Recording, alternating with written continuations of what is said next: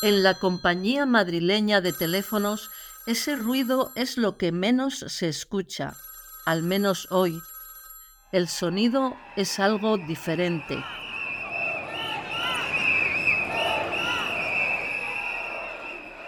Estamos en julio de 1931, huelga general en el sector. Allí cobra protagonismo una de las operadoras. Se llama Lucía Sánchez Saornil. Tal vez haya sido un día como este el que la inspiró a escribir estas líneas.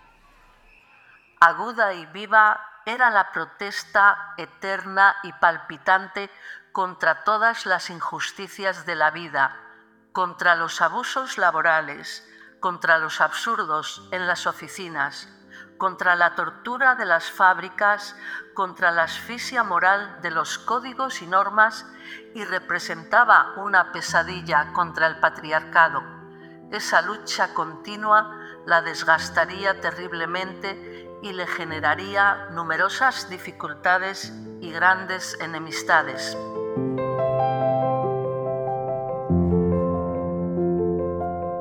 Soy Elena Gallego Andrada, doctora en Culturas y Literaturas Comparadas, traductora de japonés a español y investigadora sobre violencia y cultura de paz, y hoy hablaremos sobre Lucía Sánchez Saornil.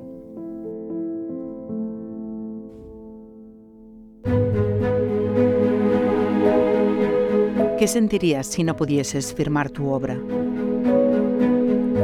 Si ese libro ese poema o esa investigación que ha sido el fruto de tu esfuerzo, de tu talento, llevara otro nombre. ¿Y cómo te sentirías si te vieras obligada a tomar esa decisión? Una que en algún momento de tu vida te hará preguntarte, ¿por qué firme con nombre de hombre? Esta es la historia de mujeres que no fueron reconocidas en su tiempo, que por distintas razones tuvieron que ocultar su nombre que fueron obligadas a cambiarlo por uno de varón. ¿Por qué firmé con nombre de hombre? Un podcast de la Asociación Clásicas y Modernas, producido por Rombo Podcast.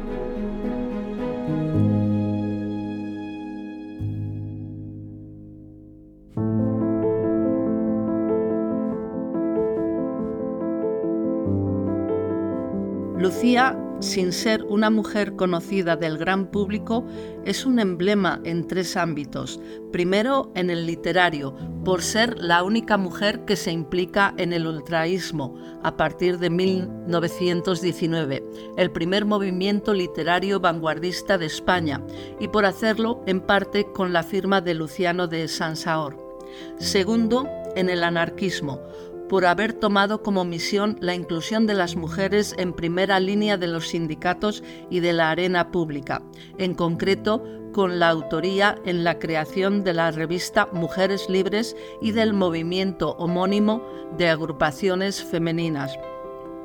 Tercero, en la cuestión de las mujeres, por insistir en el derecho que tienen sobre su vida y sus cuerpos basado en el ser persona y no en el ser madres y en concreto en su existencia al estar unida a otra mujer, América Barroso García, Mary, con lo que se le tiene como pionera del lesbianismo. Este análisis sobre los aspectos más relevantes de la vida de Lucía Sánchez Saornil no lo he hecho yo, aunque lo comparto. Se trata de un fragmento del blog Burgos Tecarios, una bitácora de bibliotecarios en la que interviene Ignacio Soriano Jiménez, que es el autor del libro Lucía Sánchez Saornil entre mujeres anarquistas, publicado en la editorial Linterna Sorda en 2022. Ignacio es historiador, investigador sobre el anarquismo. Hizo su tesis doctoral sobre Carmen Posadas y Hermoso Plaja ha recuperado a numerosas figuras del anarquismo. Su obra más meticulosa es Bibliografía del anarquismo en España desde el siglo XIX hasta la actualidad y ha sido bibliotecario de la Universidad de Burgos. Y tenemos la suerte de estar aquí con Ignacio para profundizar sobre la protagonista de hoy. Hola Ignacio, buenos días. Hola, buenos días, Elena. Bueno, pues eh, muchas gracias por estar aquí con nosotros en este podcast titulado ¿Por qué firmé con nombre de hombre? Y bueno, hablando de, Lucía, eh, ella firma como Luciano Sansaornil unas veces y em, bueno, como poeta utiliza ese seudónimo, luego más adelante como periodista, como escritora utilizará otros seudónimos. Eh, ¿Qué nos puedes decir de eh, Luciano de Sansaor? ¿Por qué firmó con ese seudónimo? Sí, hola. Bueno, también en primer lugar, gracias a, Clásicas y Modernas ¿no? y por darme aquí la oportunidad de, estar aquí charlando unos momentos sobre Lucía. Eh, ella utiliza Luciano de Sansaor, pero es algo enigmático, como los primeros años de su vida.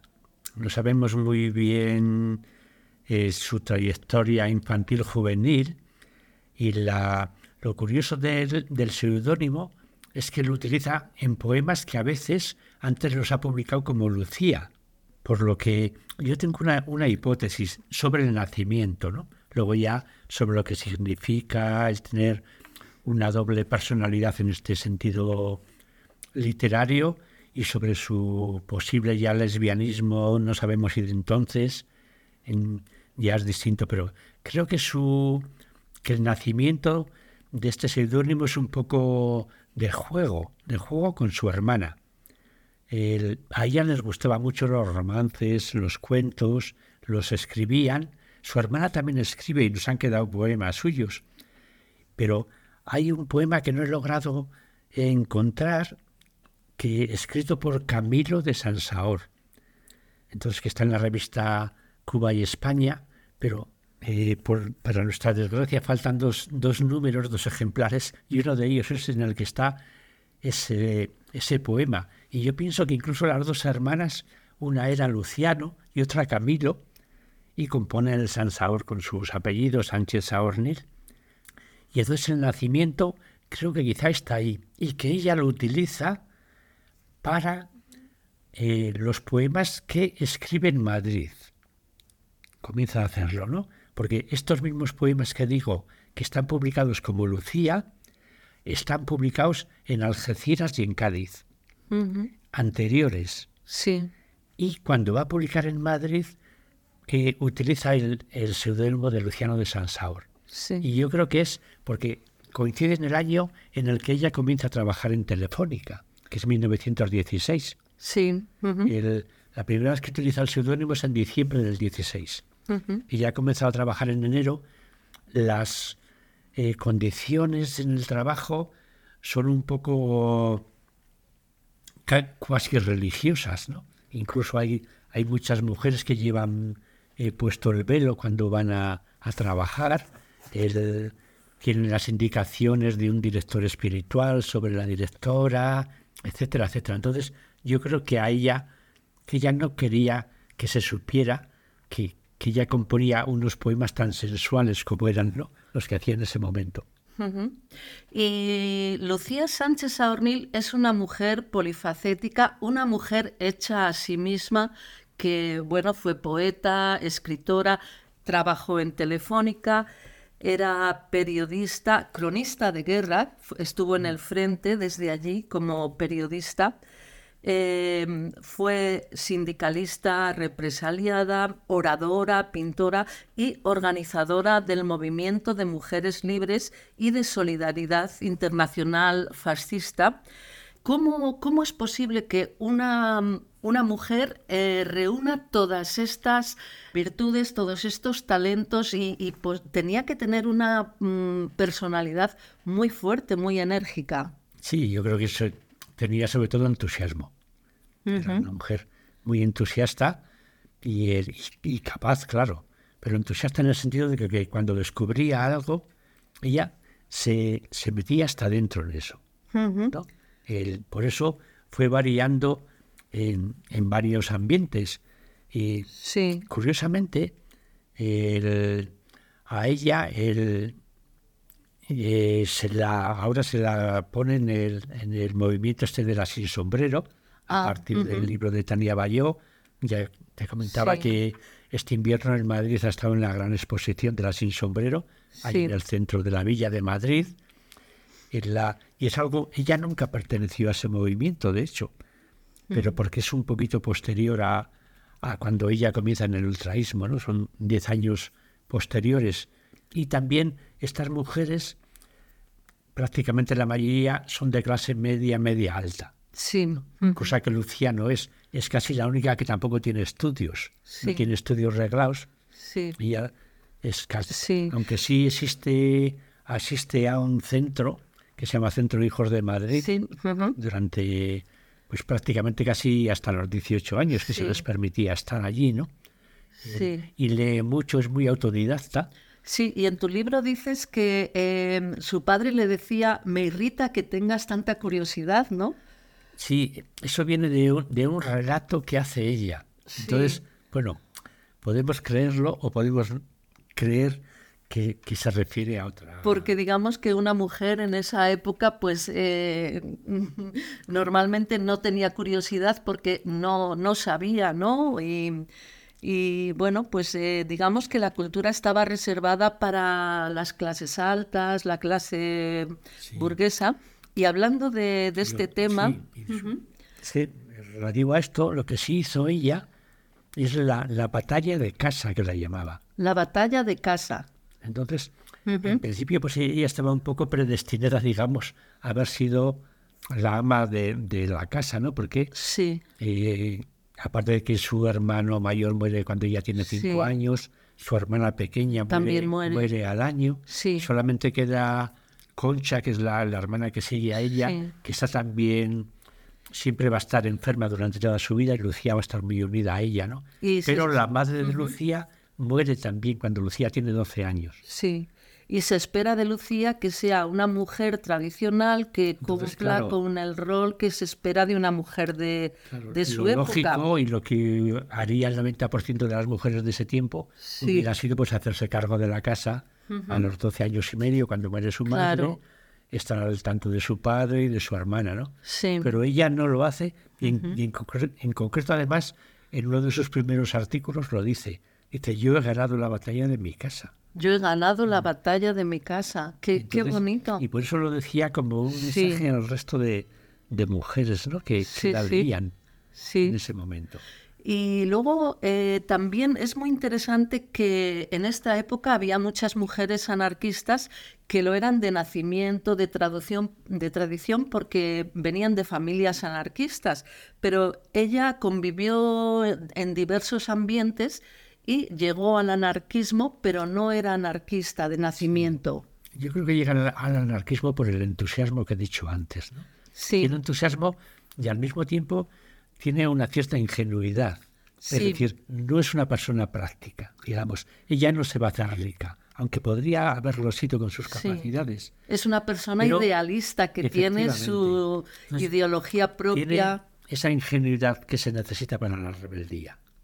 Un pensamiento la- crítico. Y entonces el- esto le va a hacer llegar a- al anarquismo, pero que llega al anarquismo ya cuando tiene 35 años, pasando de los Ah, ujú. 35. Sí, sí, sí. Por eso un poco el libro también pretende situar esto, ¿no? Y por eso se subtitula Entre mujeres anarquistas. Entre mujeres anarquistas. Aquí se hace referencia, creo que el libro nombra unas mil mujeres anarquistas, Sí, 500 de ellas con artículos que han escrito, folletos, Sí, eh, discursos que han pronunciado, etcétera, sí. etcétera, ¿no?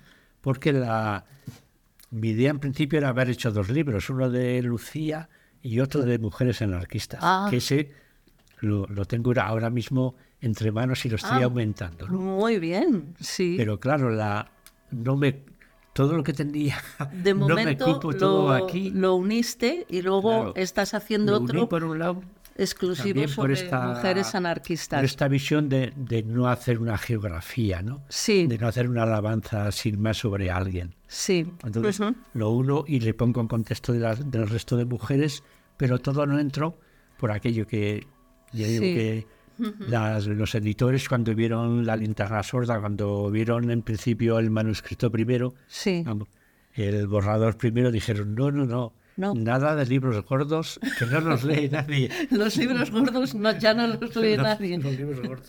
Tiene que ser un Entonces, poco más fino. Ya lo reduje todo lo que puede, pero vamos, aún así es Sí. un libro coral, ¿no? Sí, aparte sí. De, de Lucía. Y Lucía, decíamos que llega al anarquismo tarde, porque antes ha pasado una serie de etapas, porque ya viene por Sí. una familia más tradicional. Quizás su padre Sí. fuese, el, estuvo sindicado en UGT, Ah. o ya, ya más tarde por lo, de lo que sé, ¿no? Entonces, ella en el colegio que tiene, porque el primer artículo que escribe en 1913, tiene una educación tradicionalista. Sí. Es un colegio donde la comisión de señoras que hay es la marquesa de no sé qué, la duquesa Claro, de no sé cuántas.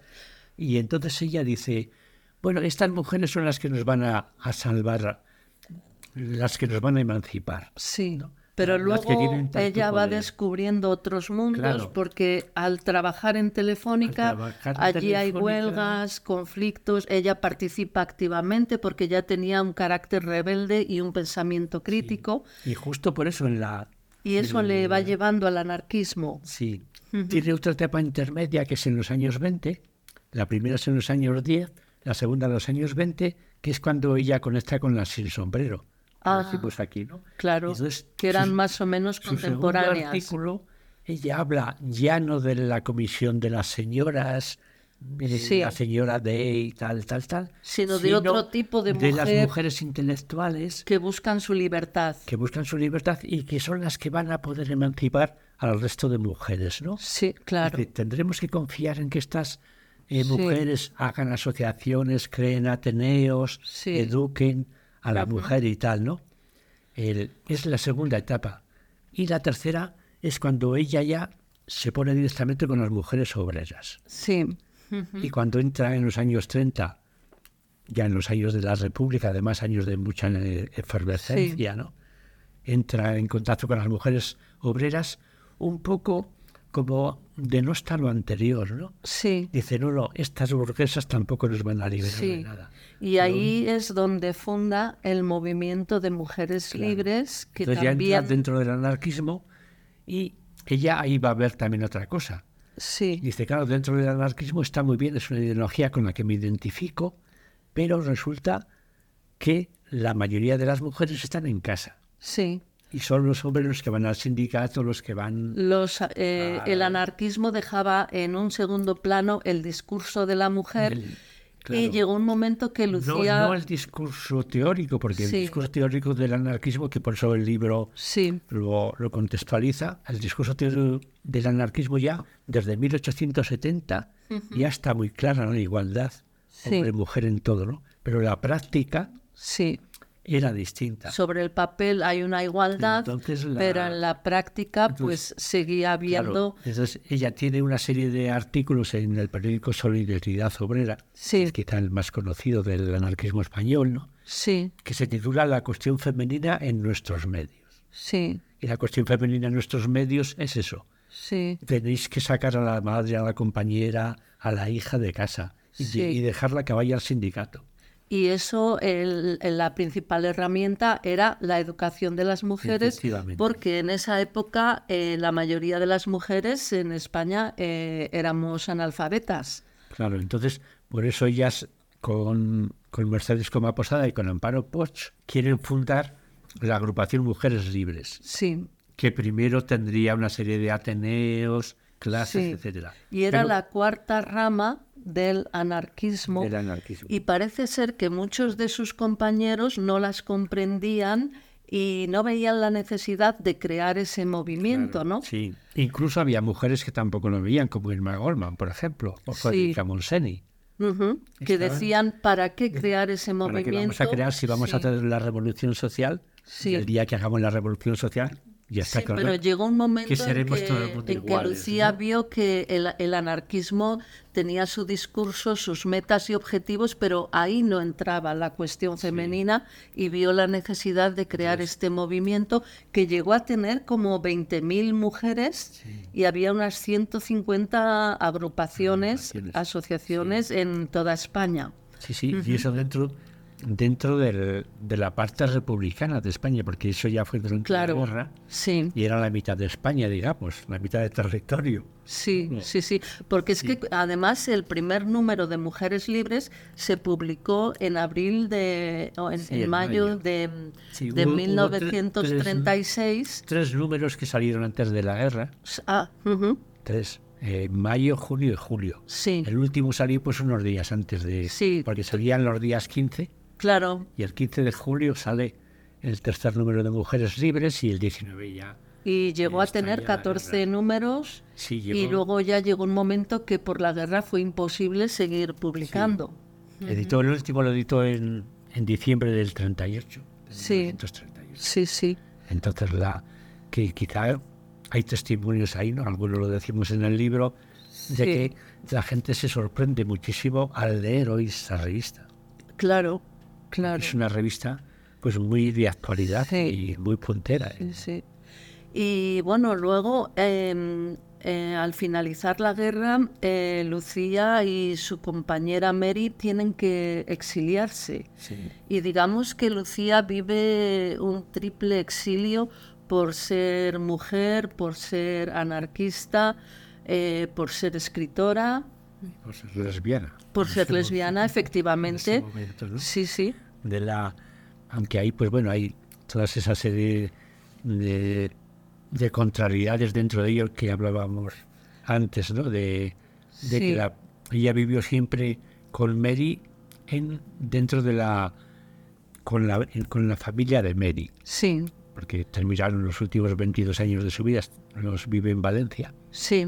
en casa de una sobrina de Mary. Y esta rama familiar, la de Mary, esa niega que fueran lesbianas. Sí, pero Entonces, Lucía fue una pionera en la forma de vivir el lesbianismo y todos los testimonios dicen que eh, ella lo vivía con naturalidad y no se preocupaba de esconderlo, digamos. Sí. Había dos cosas. Por un lado, el, claro, coincide justo en la época de la Revolución. Sí, ujú, O sea, que es cuando conoce a Mary, Sí. pues en el año 37. la 38, conoce ¿no? en Umbral, en en Valencia. la revista Umbral, sí. Sí. Y luego ya se van a Barcelona.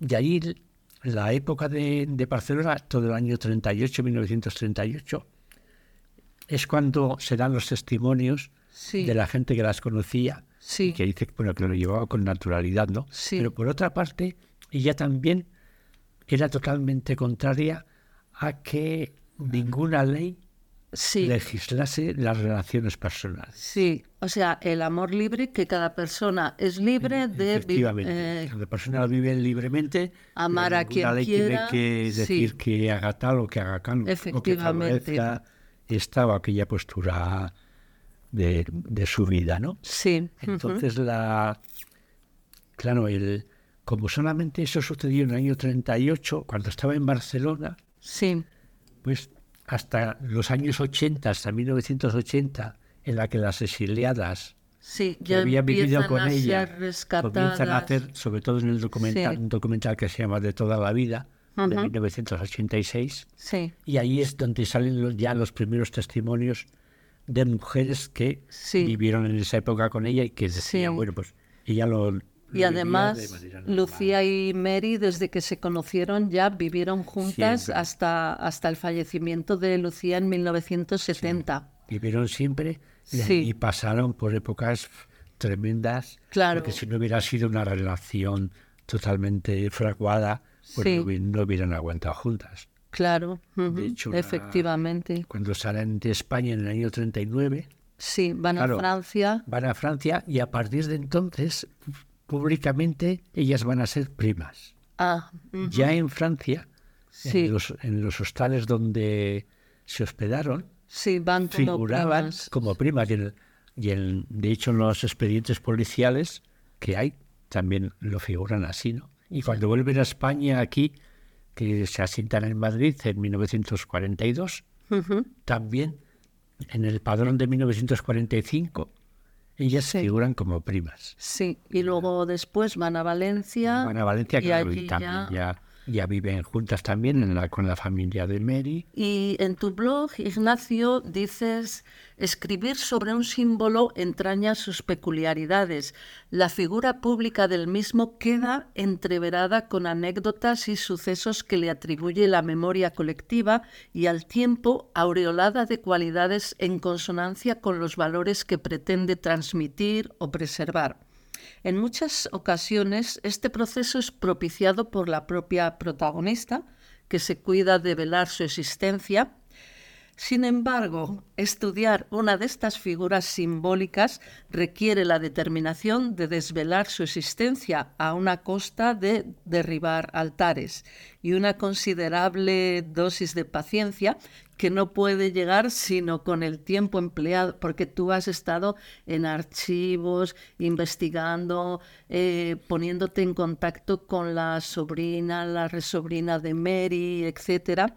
Y bueno, pues esto es lo que sucede cuando se desea biografiar a personas como Lucía Sánchez Saornil. ¿Y qué nos puedes decir sobre Lucía como símbolo? Yo para mí el trabajo este lo inicio en 1988. Sí. En Salamanca.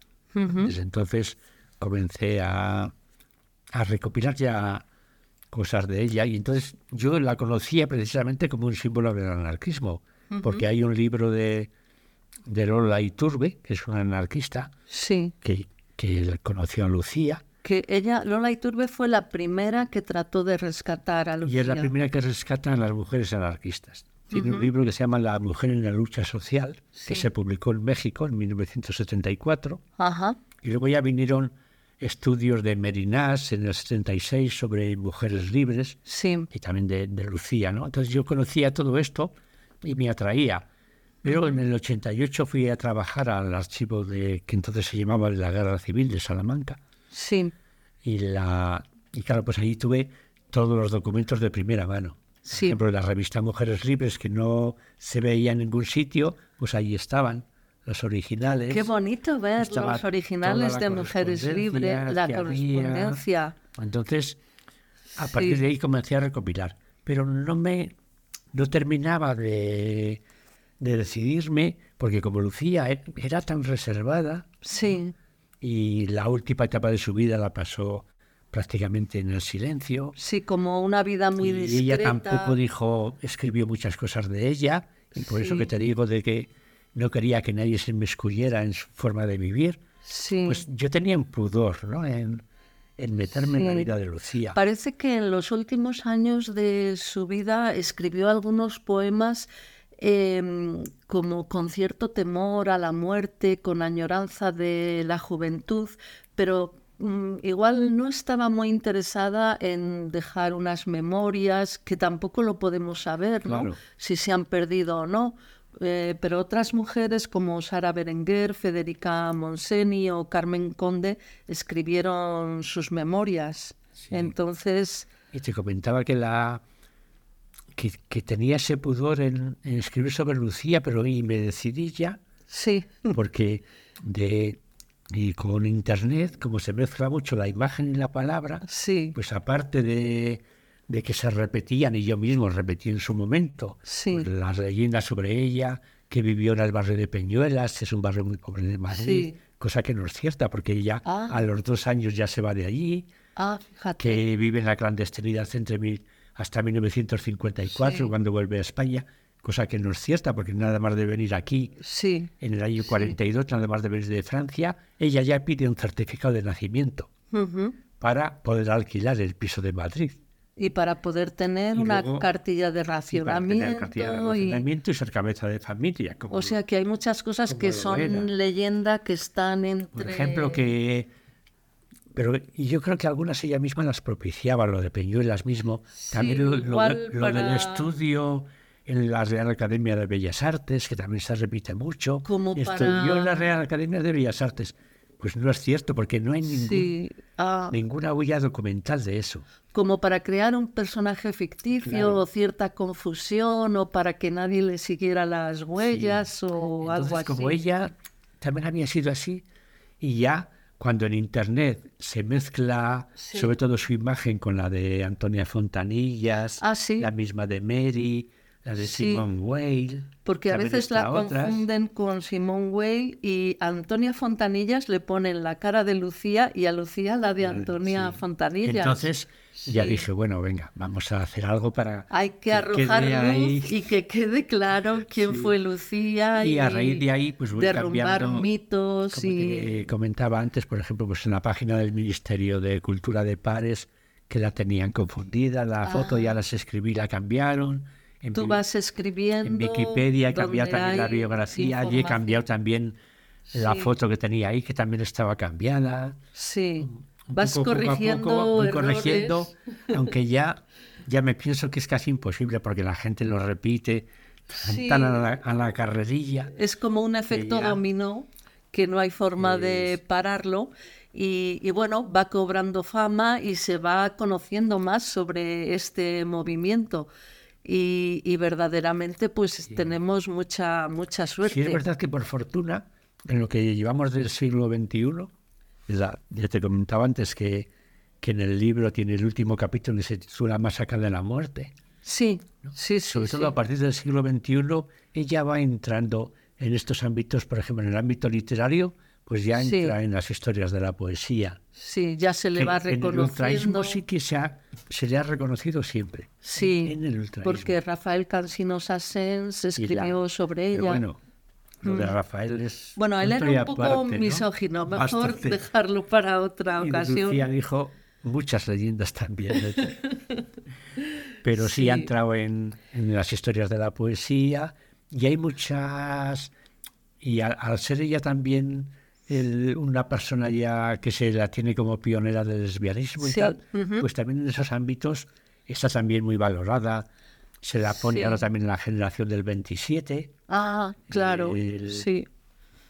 y Que la- apenas eran conocidas las mujeres de esa Sí, pues generación. también era- está, a veces, aunque ella no, lo- no lo fue, que es anterior, ya digo, Sí. pero bueno, no le viene mal. Ese, que la hagan sin sombrero y de la generación del 27 le viene muy bien para conocerla. Y también ha sido como incluida en la generación del 14 o sí. no, en ese pero, no, está más ah, en la del ya, ya. 27 la veo. ujú. Y también pues hay, hay canciones que se han hecho sobre ella, eh, Sí. seudónimos que se han puesto, incluso al- algún hombre se llama, de, se ha Sí. puesto un seudónimo tipo de, de Lucía Saornil.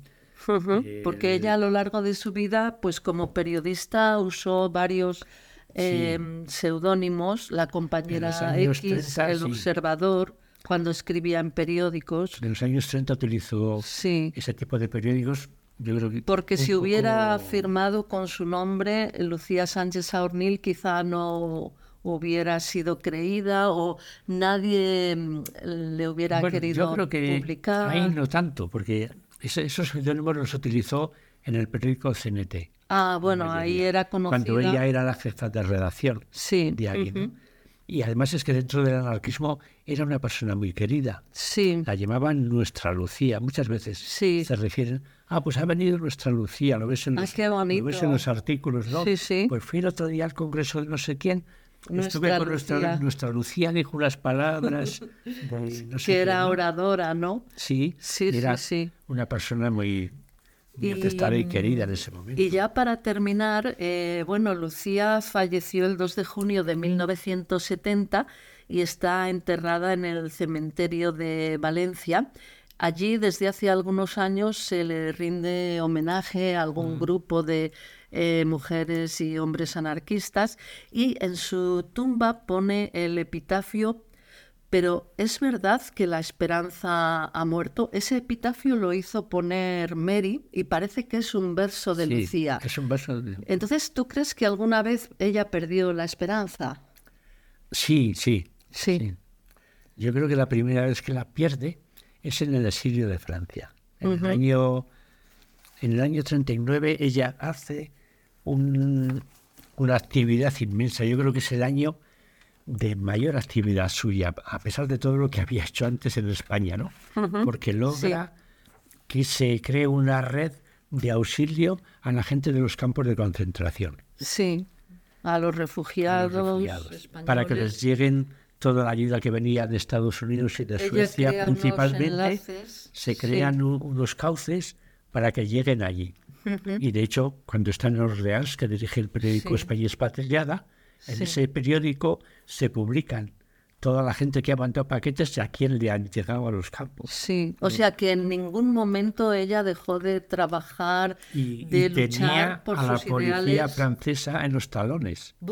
Porque ya digo que es que esa fue una época Claro. inmensa para Lucía. Existen los expedientes policiales en Francia, sí, en Perpignan, sí. París, Orleans y Montauban.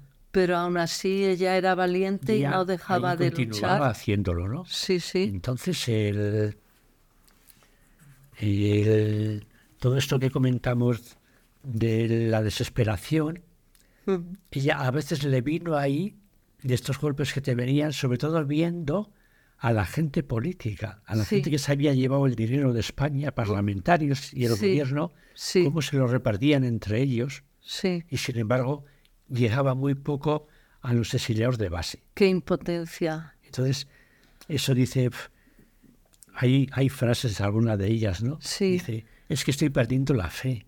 Claro, Por eso y también por la recepción que tiene Francia, una buena parte de la población francesa hacia la gente antifascista española, que la tratan tan mal. sí, La mandan a morir a los campos de concentración. Claro. Mandaron muchos En un españoles invierno tan crudo, porque llegaron Ah. allí en febrero. a los campos de concentración de Alemania o Polonia, Y, a- y de mismo a Francia. sí, de Francia, Francia, sí, que sí, los- sí, que los había que hicieron en las, en las playas. de campos de concentración. en las playas en, en un invierno que fue muy duro desde, desde el 39, en Claro. febrero marzo. Claro, Entonces ahí ella fue una, una de las veces en que perdió la esperanza. Y luego ya cuando vino aquí y ya se quedó más en... y se inhibió de lo público más, ¿no? Y se Sí. dedicó más a, a lo privado, a lo personal. sí, Pues ella volvió a retomar un poco la, la poesía, la poesía existencialista. poesía existencial, sí, y pues ya en buena medida también con esa duda que tenía sobre Dios, ¿no? sí, la- y llevaba una vida ella nunca fue, un, discreta como nunca fue una anarquista atea Sí, que escribiera tal, ¿no? sino que eso siempre lo tuvo ahí y al final, Sí. en los últimos años de su vida, le vuelve y y de ahí el verso ese, ¿no? Pero será verdad que la esperanza ha muerto. sí, Dice, por un lado veo que sí, pero por otro quiero creer que no. quiero creer que no, Eh, efectivamente, Mary lo puso sí, Pero curiosamente ahí en la... Yo digo que a veces estoy con la... Porque para mí Lucía es una presencia, sobre todo en los últimos cinco años sí. en que he escrito el libro. Yo puedo ir a... Tú hablas de Lucía en presente, Claro. porque para ti sigue existiendo. Sí, para mí Sí. sigue existiendo y a lo mejor yo voy a tomar un café ahora ahí en la Plaza Mayor y pido otro café para ella. Ah, sí, qué bonito, Ignacio. claro, Entonces, eh, claro.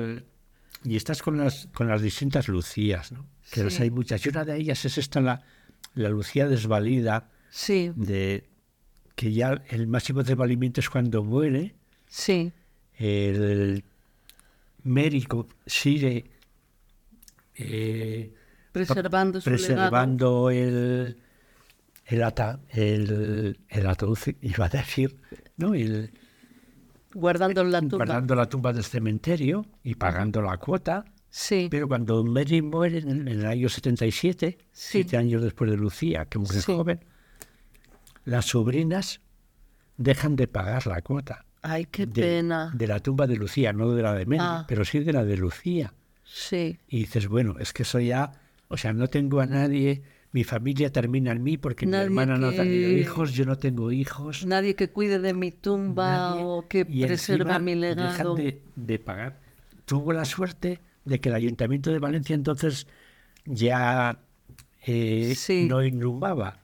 Ah. Entonces ya Sí. enterraba en nichos Sí, y no, no dejaba libres las tumbas que no, que no se, se pagaran. ¿no? sí, sí, sí. Y ya estas asociaciones, estos grupos de mujeres que, que ahora le hacen los homenajes cada año, Sí, ellas mismas se ocupan de se limpiarla, desde los de años llevarle 90 flores. de pagar de nuevo Ah, la, muy bien. la cuota de la tumba. Sí, sí. Pues qué interesante, Ignacio. Muchísimas gracias todo lo que nos has contado, enseñado sobre Lucía. Ha sido fascinante conocer mejor la vida y el legado de Lucía Sánchez Saornil, que con su energía y pasión su verbo hechizador, aplomo y calma ante problemas vidriosos, según descripción de sus compañeras, llega a organizar el movimiento de mujeres libres, que no deja de asombrar aún a quien nos acercamos a él. Soy Elena Gallego Andrada y esto fue ¿Por qué firmé con nombre de hombre? Un podcast de la Asociación Clásicas y Modernas, una producción de Rombo Podcast.